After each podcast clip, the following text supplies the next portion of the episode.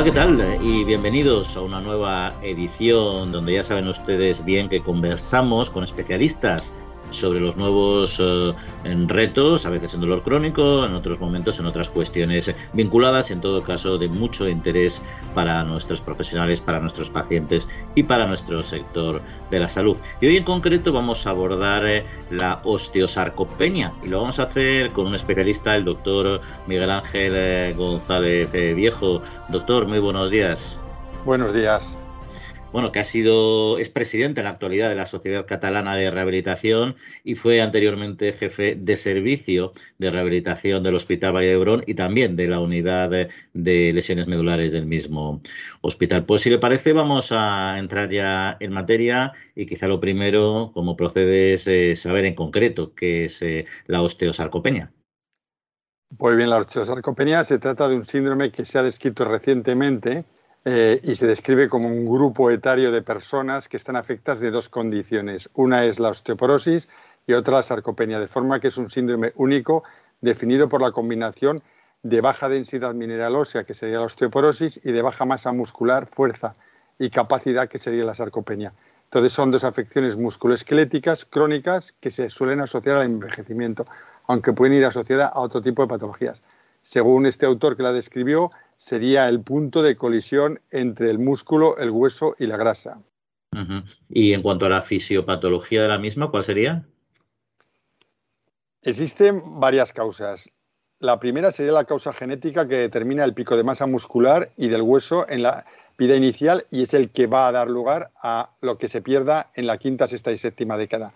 El otro elemento capital es la edad. A mayor edad, mayor facilidad de presentarla. Y luego dos sustanciales que son el metabolismo, porque es común en ambos tejidos, la disponibilidad de aminoácidos determina el índice proteico y contribuye a la matriz ósea y muscular, y el otro son los factores hormonales, los niveles de testosterona y estrógenos. Y hay, una cuestión, eh, España sabemos que es uno de los países con mayor esperanza de vida a nivel mundial, por lo que el envejecimiento, sobre todo la forma de envejecer, es un asunto que preocupa a los pacientes, a las personas, también a la gestión en general de nuestro sistema eh, sanitario, porque hay que buscar envejecer, el objetivo es envejecer, de, de una forma saludable. ¿Qué relación existe entre la osteosarcopenia y el envejecimiento no saludable?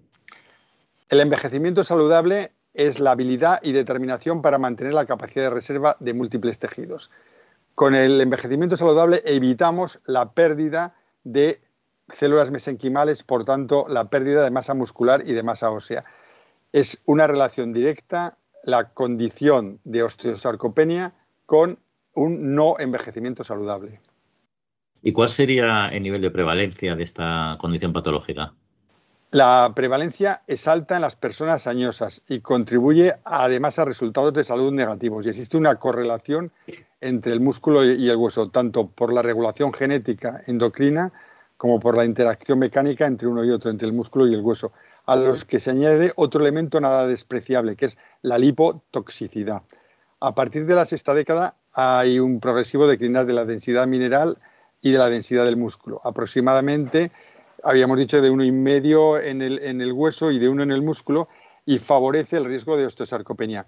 Se incrementa con la edad en los hombres, están hechos los estudios a partir de 60 y 64 años en un 14,3% y en las mujeres a partir de los 60 64 años en un 20,3%. Es decir, hay una prevalencia importante en ambos grupos eh, de sexo, hombres y mujeres. Y se ha demostrado mayor prevalencia en las mujeres que en los hombres. Y esto se demuestra porque también la prevalencia de la fractura es mayor en las mujeres que en los hombres. Y me pongo ahora en la piel de alguien que nos esté escuchando y se haya quedado preocupado y piense, bueno, pues yo esto lo voy a llegar a desarrollar, lo puedo llegar a desarrollar o no. ¿Hay factores de riesgo en la población general? Sí, hay un factor de riesgo importante que es el índice de masa corporal, índice de masa grasa. El índice de masa grasa incrementado aumenta el riesgo de osteoporosis, en los hombres aproximadamente del 2% y en las mujeres de casi el 3%. Pero también la actividad física. La reducción de la actividad física está asociada directamente con la osteosarcopenia. Y luego hay una cosa muy curiosa que es la escolarización. Se ha demostrado que a menor grado de escolarización, más índice de osteosarcopenia, pero parece que esta relación de la, de la disminución de la escolarización tiene también que ver con el modo de vida saludable, con la disminución de la actividad física, con el no suficiente eh, ingesta de nutrientes, porque otro elemento demostrado es que una nutrición inadecuada en la cual hay una disminución de, eh, masa proteica de aminoácidos que ingieren los sujetos favorece la presencia de la osteosarcopenia. Y luego el pobre balance funcional, es decir, los pacientes que progresivamente van haciendo menos actividad, que desarrollan menos actividad física pero menos actividad funcional, también tienen más eh, prevalencia, más tendencia a padecer la osteosarcopenia. Interesante y curioso sobre todo ese dato de la escolarización, que a veces se encuentran eh, vínculos y factores que, sorprenden, aunque todos acaban teniendo su explicación, como bien explicaba, ¿no? Pero además de estos eh, factores eh, de riesgo, se puede asociar a otras patologías que puedan presentar las personas, los individuos. Sí, es importante que todos los profesionales que tratan determinadas patologías tengan en su mente que los pacientes a partir de la sexta década pueden empezar a presentar osteosarcopenia porque si se valora en su momento justo, entonces se puede intervenir sobre ella mejorando la función y, por tanto, la funcionalidad de, los pacientes y la calidad de vida. Estas son las enfermedades endocrinas, fundamentalmente la diabetes tipo 2, el hipogonadismo, la menopausia precoz, la hipercalciuria, la enfermedad de, Payet, el hipercortisolismo y el hipogonadismo. Pero las enfermedades inflamatorias reumatológicas como la artritis reumatoide o enfermedades neurológicas como la lesión medular, la esclerosis múltiple, los sujetos que han padecido un accidente vascular cerebral que tienen una hemiplegia.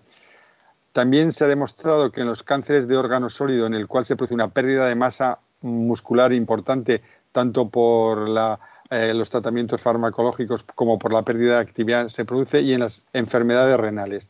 Luego hay elementos en los cuales eh, hay que tener en cuenta que son los sujetos que tienen hospitalizaciones prolongadas, los que están en instituciones eh, sanitarias, los que tienen una prolongada reducción de carga. Esto se demostró en los vuelos eh, espaciales en que las personas que abordaban estos vuelos tenían a la, vuelta mucha pérdida de masa ósea masa muscular. Y también las formas de vida sedentarias. Todos estos factores influyen mucho y además una forma de vida no suficientemente saludable como son el, exceso de ingesta alcohólica o eh, la insuficiente ingesta proteica, la reducción de la ingesta de las vitaminas liposolubles y los síndromes malabsortivos.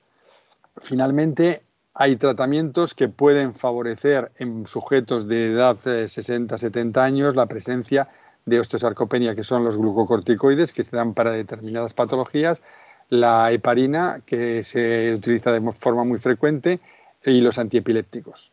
Bueno, escuchándole uno toma conciencia de, la, importancia y los problemas que genera, ¿no? Pero podría resumirnos eh, por qué es eh, importante y tan relevante conocerla y sobre todo actuar sobre ella. Pues es muy importante porque la osteosarcopenia favorece el riesgo de caídas. Y el riesgo de caídas eh, lo que va a poder provocar es una fractura que generalmente suele ser fracturas a nivel de eh, las extremidades inferiores, fracturas de cadera, más prevalentes en las mujeres, pero sobre todo el riesgo de caídas también favorece la presencia de enfermedades neurológicas como por ejemplo la lesión medular, porque la caída sobre la cara sin el apoyo de las manos provoca una hiperextensión de columna y puede provocar una lesión medular, aunque sea incompleta, una tetraplegia. Puede favorecer además estas, estas fracturas, eh, esta osteosarcopenia, la aparición de fracturas a nivel de la columna. Y las fracturas a nivel de la columna, aparte de lo dolorosas que son, disminuye mucho la posibilidad de, funcionalidad de los pacientes, durante mucho tiempo tienen que estar inmovilizados o precisan intervenciones quirúrgicas. Por tanto, la osteosarcopenia es tanto perjudicial para los sujetos que la padecen como para el sistema sanitario, porque incrementa mucho los costes. Y en cuanto a los métodos diagnósticos, pues siempre los hay más, menos eh, complejos, pero ¿cuáles serían en concreto los más adecuados, los más eficientes para definirla? Para definirla tenemos los que, los que valoren tanto la masa ósea como los que valoran la masa muscular y la fuerza. Los que valoran la masa ósea sabemos que fundamentalmente es realizar al paciente un estudio de EXA y los que valoran la masa muscular es o determinarlo a través de, de fuerza de la mano, el hand grip que se llama, que es la fuerza que ejecuta un paciente porque está correlacionado directamente con la fuerza de las extremidades inferiores, o los estudios de levantarse y caminar seis eh, minutos o diez pasos, el Got Up, o eh, también la velocidad de marcha, porque hay una relación directa entre la velocidad de marcha y la disminución de la masa muscular. Es decir, estos serían muy clínicos.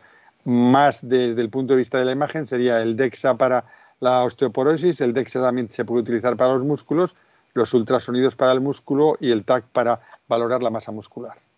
Pues ya para terminar, que no queremos quitarle más tiempo, hemos hablado de diagnóstico. Eh, ¿Qué pilares considera usted que son los más adecuados, centrándonos ya en el tratamiento y en su abordaje?